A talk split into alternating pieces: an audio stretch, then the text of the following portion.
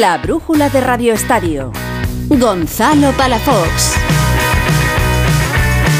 Hasta las 9, las 8 en Canarias, con mucho que contar en un Viernes Santo marcado todavía por el triunfo del Real Madrid en el Clásico, en el conjunto blanco.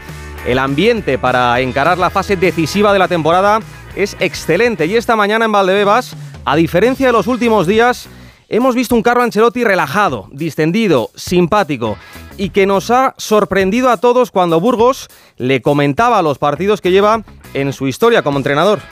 No sé cuántos partidos lleva dirigidos en un banquillo, 1100, ¿no? 1200. El más o menos, ¿no? 1272. 1272, exacto. Sí. Mañana 1273. Increíble. No, no, que, que le he mirado el otro día, sí, por casualidad, antes del partido contra Barcelona he mirado la estadística porque no estaba cierto cuál era el número. Eh, porque he dicho, estoy cerca de, de, de 1300, porque claro, cuando llega a 1300 tengo que celebrar un poco. Por cierto, para cuando cumpla los 1300, según Mr. Chip, de momento son 1268 partidos oficiales. Y esto en un día en el que sí tenemos que volver a hablar de Kylian Mbappé. Nos cuenta Manu Terradillos que esta mañana el que la IFI ha estado en el entrenamiento del PSG tras el enfado de la estrella del conjunto parisino. Esto ha dicho su técnico, Galtier. El hecho de que el presidente haya estado presente y haya hablado esta mañana a todo el mundo, no solo a los jugadores, porque yo también me siento concernido por el discurso del presidente, demuestra que no podemos continuar con la situación actual, dejando fuera las derrotas, aunque todos conocemos la incidencia de las derrotas en lo relativo a la implicación y el comportamiento en el campo, fue un discurso muy claro y preciso que iba dirigido a todo el mundo, yo incluido. Y al margen del fútbol, quiero que escuchéis un sonido de Fernando Alonso hablando de su próximo objetivo. Creo que lo único que importa es ganar y batir el récord de campeonatos. En este momento es prácticamente inalcanzable porque los siete de Michael y los siete de Hamilton están fuera de toda opción, pero ese será el objetivo. A ver, la, la 33 vale, pero bueno, oye, nunca se sabe. Si es que cuando se es feliz, se nota. Alberto Pereiro, ¿qué tal? Muy buenas.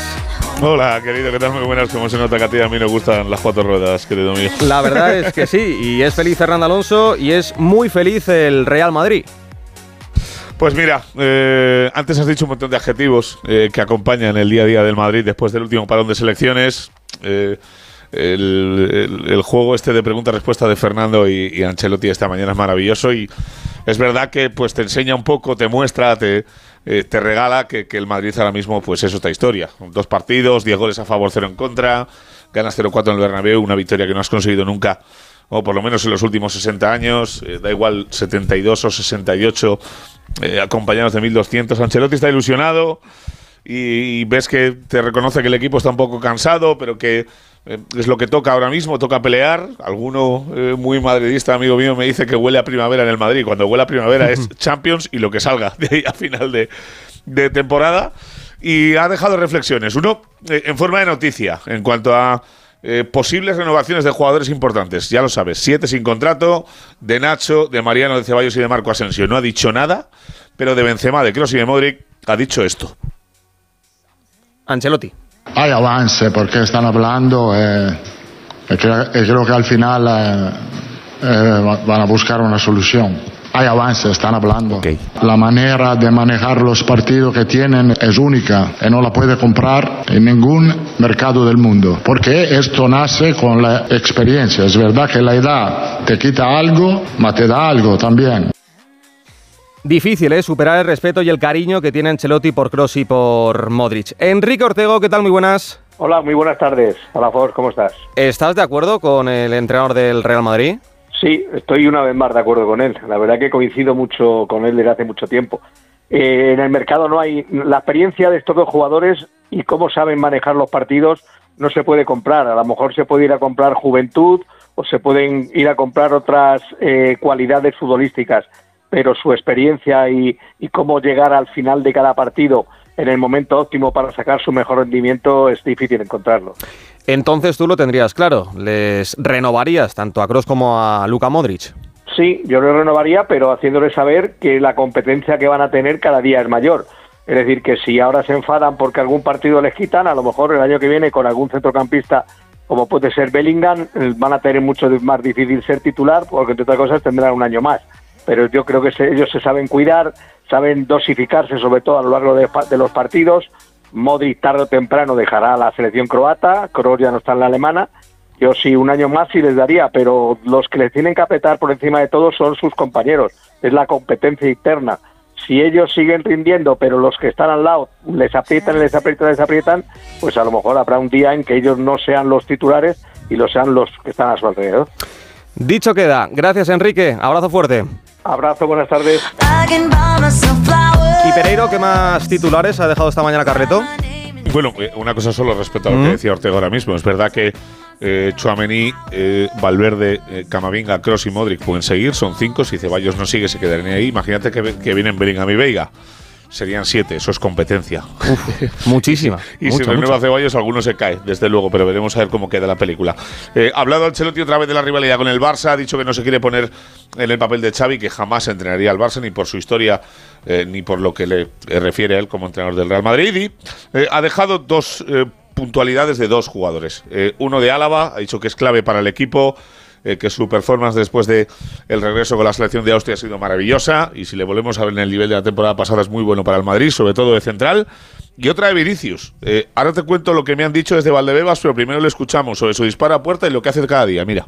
Ha entrenado, está entrenando muchas veces eh, en un trabajo individual para chutar enfrente a la portería, en su posición, y nada más. Y después él ha, ha, tenido más confianza, es más paciente enfrente a la portería, el uno contra uno, en el mano a mano, en la finalización. Yo, no, como he dicho, no, para, para él hemos preparado solamente un trabajo individual específico para intentar de mejorar eh, el tiro final. A mí no me parece que le falle el tiro final, evidentemente, respecto a lo que, los problemas que tuvo en, temporadas pasadas, pero es verdad que marca su mejor gol como madridista en Liverpool. Es verdad que el otro día dispara en el partido contra el Barça donde quiere disparar, que es al mm. córner de la portería derecha eh, para intentar eh, evitar la llegada de Ter Stegen, pero ha pedido Vinicius, y se lo ha dicho el cuerpo técnico, que alarguen un poquito más su entrenamiento para estar un ratito más en Valdebebas, así que profesionalidad ante todo, querido. Entiendo que el 11 de mañana con muchas rotaciones. A ver, eh, conociendo a Ancelotti, ya te digo yo que alguno de los que te diga yo se quedará en el banquillo, pero te voy a decir que va a haber minutos, evidentemente, para Lucas. creo que será titular. Habrá minutos para Rudiger. Veremos a ver si descansa Militao Álava. Habrá minutos para Nacho. Chuamení seguro en el ancla. Eh, por delante yo creo que Valverde sigue. Cross y Modric al banquillo. Juega Ceballos. Y arriba Vinicius y Benzema son fijos.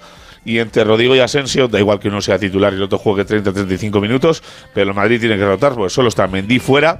Y lo importante, porque la liga está muy lejos, viene el miércoles, que es el Chelsea, querido. Y lo contarás junto a Burgos mañana en Radio Estadio. Gracias, Pereiro, Madrid y Barça, vasos comunicantes. Y es que mientras en el conjunto blanco queda mucho por disputar, en el Barcelona, con la liga prácticamente resuelta, están más centrados en el futuro. Alfredo Martínez, Barcelona, ¿qué tal? Muy buenas.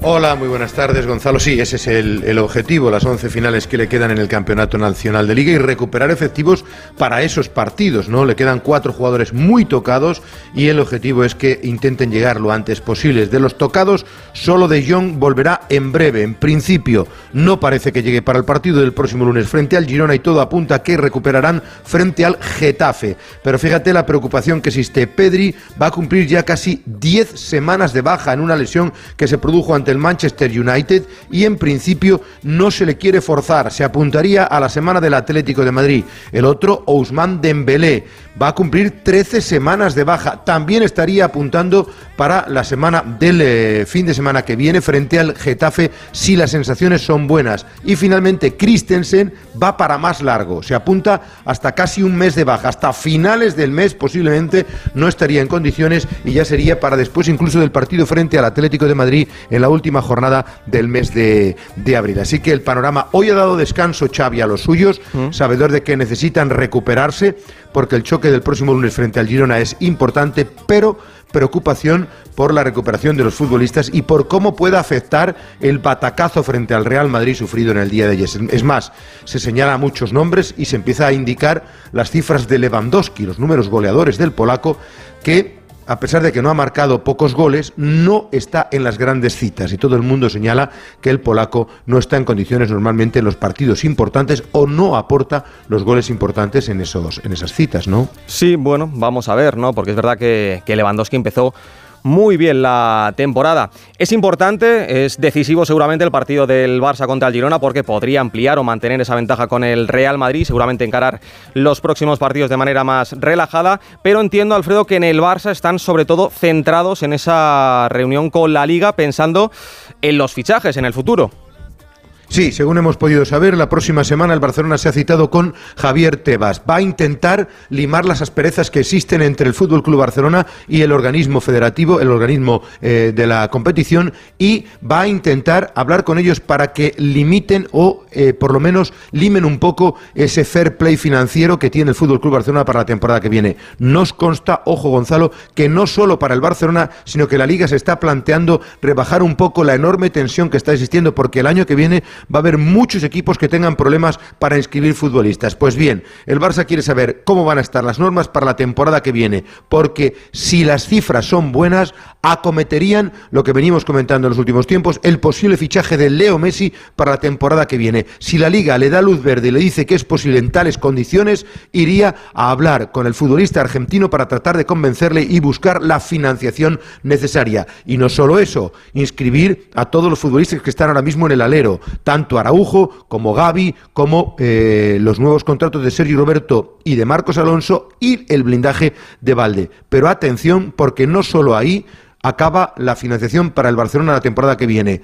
Pretenden pedirle a buena parte de la plantilla una rebaja salarial que intentarían se acercara casi a los 70 millones de euros para que las cifras se equilibraran. Vamos a ver cómo lo recibe la plantilla, pero el Barcelona hace una economía de choque para intentar llegar a unos números que le permitan acometer los fichajes de la temporada que viene. Messi, Íñigo Martínez, posiblemente Gundogan, un delantero y si se pone a tiro, Frimpón, Menier o un lateral derecho en condiciones para reforzar la banda derecha de la línea defensiva. Muy ambicioso porque después de lo del otro día ante el Madrid, Gonzalo el Barça cree que hace falta reforzar la plantilla más de lo que se pensaban. Bueno, muchos nombres.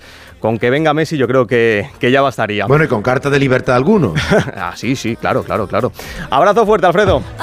Otro, hasta luego. El Barça que juega el lunes, el Madrid mañana y su rival, el Villarreal, duerme esta noche en la capital de España. Víctor Franz, ¿qué tal? Muy buenas. ¿Qué tal, Gonzalo? Buenas tardes. Pues ha viajado ya el Villarreal esta misma tarde en dirección a Madrid. Lo hace el equipo amarillo en la mejor racha de la temporada después de lograr cuatro victorias y un empate en las cinco últimas jornadas y meterse con eso ya de lleno en la pelea por los puestos de Liga de Campeones. Eso sí, con muchas bajas y con problemas también y dudas hasta última hora para el equipo amarillo. No van a estar ni Capú ni Coquelin en el centro del campo, como tampoco en ataque ni Gerard Moreno ni Nico Jackson, con lo cual deja tan solo a Morales como alternativa para la delantera. Pero es que además también Raúl Albiol apunta a ser baja por problemas en la rodilla, mientras que futbolistas también titulares, como es el caso de Baena, Ramón Terrach y Samu Chuguece, serán dudas hasta prácticamente última hora. Un equipo del amarillo, eso sí, que llegará acompañado con cerca de 700 aficionados que mañana estarán en el Bernabéu.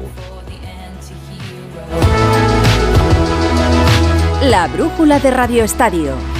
Gonzalo Palafox. Esta Semana Santa disfruta del mejor entretenimiento en audio estés donde estés. Ha ganado Tarres el primer round de esta super batalla. En el coche. Es este. Por la calle. Al 99%. O haciendo las tareas de casa. Mi idea era vivir diferente, joder. Descarga la app o entra en sonora.com y prueba 14 días gratis.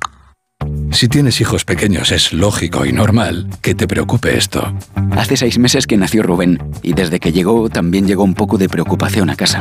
En Securitas Direct te entienden. Por eso tienen una alarma que puedes conectar cuando estás dentro de casa. Y si necesitas ayuda, cuentas con un botón SOS al que responden en 20 segundos. Porque tú sabes lo que te preocupa y ellos saben cómo solucionarlo. Llama ahora al 900 272 272 o entra en securitasdirect.es. Si eres profesor o centro educativo, ya puedes participar en la segunda edición de los premios Mentesami. Queremos reconocer todas esas iniciativas que fomentan el pensamiento crítico de los alumnos, que impulsan la creatividad audiovisual responsable o que promueven los valores y la convivencia en el aula. Puedes presentar tu proyecto hasta el 20 de abril. Encuentra toda la información en mentesami.org, porque la alfabetización mediática e informacional de hoy decide el futuro. Fundación A3 Media. Colaboran Platino Educa y Unie Universidad. La brújula de Radio Estadio. Porque sé que estás aquí. La jornada de Liga que arranca esta noche en el Pizjuán con el Sevilla décimo tercero que recibe al Celta de Vigo décimo en el que será el estreno de Mendilibar en el feudo sevillista. Carlos Hidalgo, ¿qué tal? Buenas tardes. ¿Qué tal? Muy buenas. Sí, el primer partido de Mendilibar lo eh, terminó con victoria el equipo sevillista en Cádiz. Hoy el estreno en el Sánchez Pizjuán con tres cambios con respecto a ese primer partido del técnico vasco. Eh, recordemos que Ocampos está sancionado en el Celta que lleva seis partidos sin perder. Dos cambios con respecto al equipo que empató con el Almería. Recordemos que Gabri Veiga está sancionado. Por cierto, hoy hay una eh, grada, una parte de la grada baja de Gol Norte que está clausurada por aquel castigo, aquellos cánticos hace seis años a Sergio Ramos. Se cumple el castigo, hay 600 localidades que están inhabilitadas. Hoy hay siete cofradías en la calle en Sevilla, pero en Nervión hay fútbol. Gracias, Carlos. A las 2 mañana en el Sadar, Osasuna, noveno y finalista de Copa. Se mide al colista, el Elche Yagoba. Lo tiene claro y no quiere que el equipo se centre en la final del próximo 6 de mayo. Que va a haber mucho ruido, sí, en el entorno es normal, pero ruido positivo. Al final todo el mundo te dice, joder, las entradas cuándo van a ser, si van a poner trenes, si van a... Pero nos tenemos que abstraer un poco de eso, es que no es que quede un mes, que quedan seis partidos. Y las últimas dos semanas previas a la final son domingo, miércoles, domingo, miércoles. Entonces, y enfrente un, un Elche que ya piensa en la próxima temporada. Monserrat Hernández, ¿qué tal? Muy buenas. Hola Gonzalo, buenas tardes. El Elche Club de Fútbol ya se encuentra en Pamplona, donde mañana afrontará una nueva jornada de liga, ya prácticamente sin opciones de poder pelear por mantener la categoría en primera división y con el único deseo de ser competitivo y de adaptarse a los nuevos métodos del técnico argentino Sebastián Becasese, que en esta ocasión ha citado a 23 jugadores y que por decisión técnica ha dejado fuera al jugador senegalés Pape Cheik. Ha entrado Lucas Boyé, que será mañana titular en la delantera del Elche Club de Fútbol y falta por saber cuál será el sistema, si el técnico apostará por una defensa de tres centrales o vuelve al sistema clásico de cuatro defensas. En principio el equipo ilicitano buscará el triunfo para seguir vivo en la liga, pero sobre todo para ofrecer una buena imagen de cara a sus aficionados. A las 4 y cuarto en Cornellá, el español décimo octavo recibe al Athletic séptimo, los Periquitos, con nuevo técnico. Albert Arranz, ¿qué tal? Muy buenas. Buenas tardes, Gonzalo. Con las bajas físicas de dos laterales zurdos, Brian Oliván y Adrià Pedrosa, el Real Club Deportivo Español disputará la primera de las 11 finales. En palabras de su nuevo entrenador, Luis García Fernández, que le restan hasta final de curso mañana frente a un Athletic Club que no gana en feudo perico desde la temporada 97-98 y que desde entonces ha cosechado 10 empates y 14 derrotas como visitantes. La presión españolista de saberse en posición de descenso no será condicionante para el choque de mañana, puesto que la plantilla blanquiazul está, según Luis García, mentalmente preparada. Es un equipo muy fuerte. Está claro que cuando las cosas no van saliendo, sobre todo los resultados no van saliendo, te mina esa, esa fortaleza mental. Sinceramente creo que es un equipo mentalmente preparado para la situación en la que estamos, muy consciente. Se espera una media entrada en el RCD Stadium en pleno puente de Semana Santa. El lunes es festivo en Cataluña para un choque que dirigirá a partir de las 4 y cuarto de la tarde el andaluz Munuera Montero. Gracias, Albert. Y ahora voy contigo, Gorka, ¿eh? que no me olvido.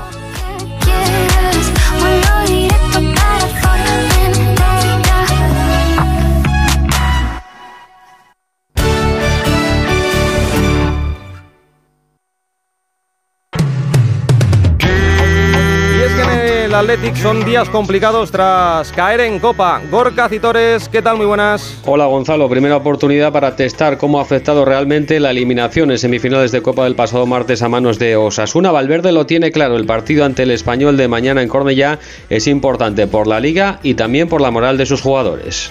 Tenemos un partido mañana y ya está. No vamos a estar todo, todos los días metidos en un agujero y lamentándonos y eso ya se ha pasado. Tenemos que seguir y tenemos que ir hasta el fondo en las posibilidades que tenemos en Liga y mañana es el primer paso. Campo maldito el de Cornellá, no ha ganado en Liga nunca el Athletic, que lleva la friolera de 23 visitas sin ganar al español a domicilio en el Campeonato Nacional de Liga. Valverde cuenta con las bajas de Leque y Morcillo lesionado, repite la misma convocatoria con la principal novedad de Ander Herrera y la del extremo del filial Aduares. Habrá cambios en el once inicial, empezando por la portería, donde retornará Unai Simón tras mes y medio sin jugar por una lesión. En el turno de la merienda a las seis y media se enfrentan en Anoeta la Real Sociedad cuarta y el Getafe décimo cuarto. Los de Imanol que tienen que ganar si no quieren complicarse esa cuarta plaza.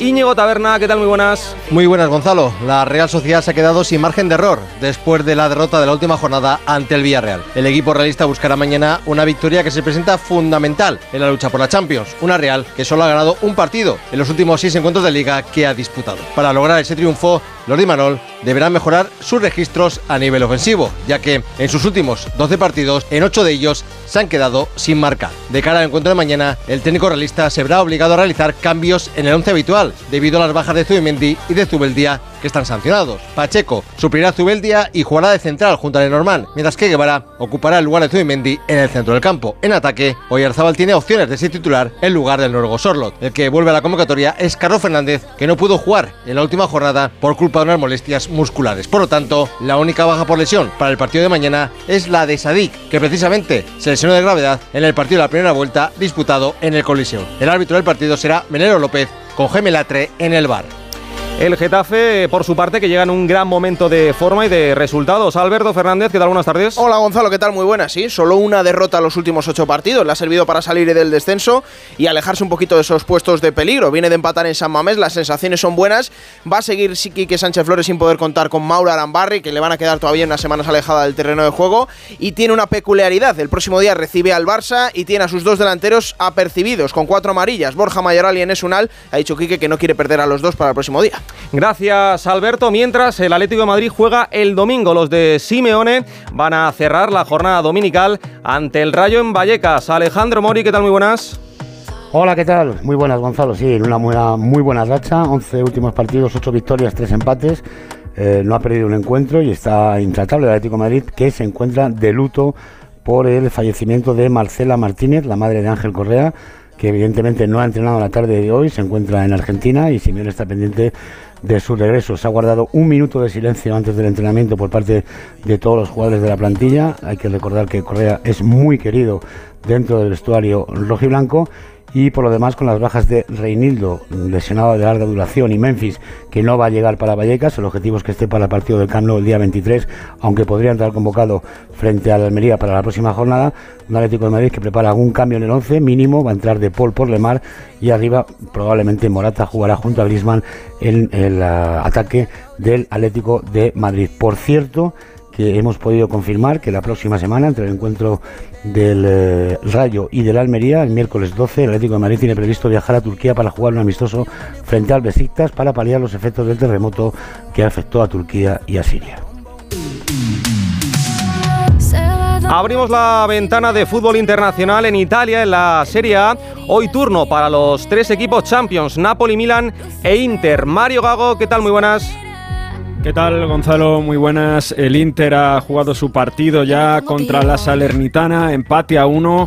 Otro, otro partido que el Inter no suma los tres puntos, no suma la victoria. Seis partidos seguidos sin ganar con todo, todas las competiciones. Podría caer de puesto Champions. El Inter que juega el martes contra el Benfica en Lisboa. Apenas unos segundos para que finalice Lecce 1, Napoli 2. El Napoli que dormiría 19 puntos del segundo, la Lazio, con uh, una victoria in extremis. Está a punto de finalizar el partido, mientras que el Milan tiene su encuentro en casa contra el Empoli. Empieza a las 9 de la noche, todos pendientes de la situación de Brahim Díaz, que ha tenido problemas físicos precisamente en el partido contra el Napoli. Va a reposar, no es titular, pero debería llegar al partido de Champions contra el Milan el miércoles. Ahí Milan-Napoli a punto de finalizar, como digo. Quedan unos instantes. Leche 1, Napoli 2. Gracias, Mario. Te escuchamos este fin de semana en Radio Estadio, en Segunda División. Ya tenemos un partido finalizado de la jornada número 35. Lugo 0, Tenerife 0. Rubén Dorado, ¿qué tal? Buenas tardes. ¿Qué tal, Gonzalo? Muy buenas. Pues empate sin goles entre Lugo y Tenerife en un partido que fue de menos a más, pero en el que ninguno de los dos mostró una superioridad evidente que le permitiese desequilibrar el marcador. Ligeramente mejor el conjunto canario en la segunda mitad, lo intentó sin éxito el equipo de Luis Miguel Ramis, dando entrada a gente de la casa como Teto, como Selma, pero otra vez el guardameta del Lugo, Oscar Wally, fue el destacado en los locales con sus intervenciones. Un Lugo que sigue sin ganar todo este año 2023, que lleva 14 jornadas sin conocer la victoria, y el Tenerife que con este empate se descuelga de los puestos de playoff. Gracias Rubén, a las 9 de la noche arranca el Villarreal B Málaga. O ¿qué tal? Buenas tardes.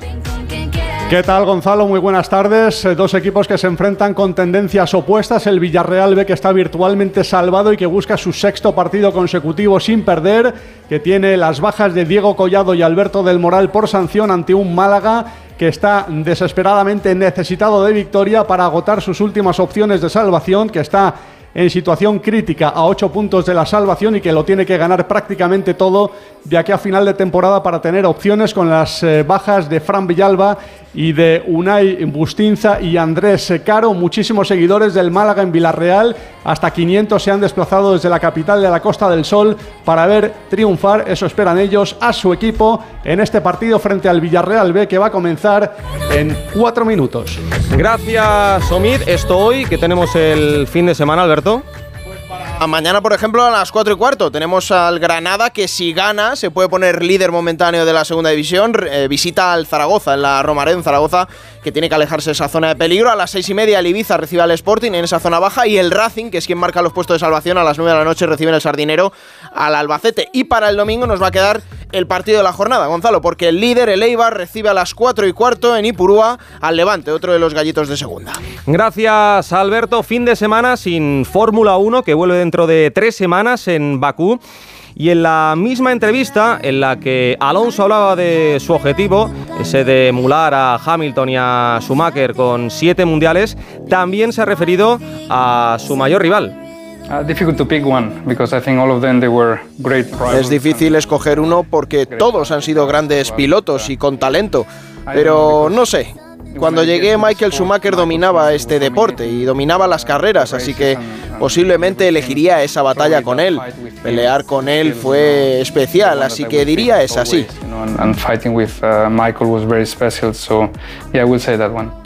Esto la verdad que lo entiendo. Lo de los siete mundiales es complicado, pero oye, eh, Alonso está en un gran estado de forma. ¿Y por qué no soñar? Y abrochamos esta brújula de Radio Estadio como cada viernes con Ana Rodríguez. La última de la semana.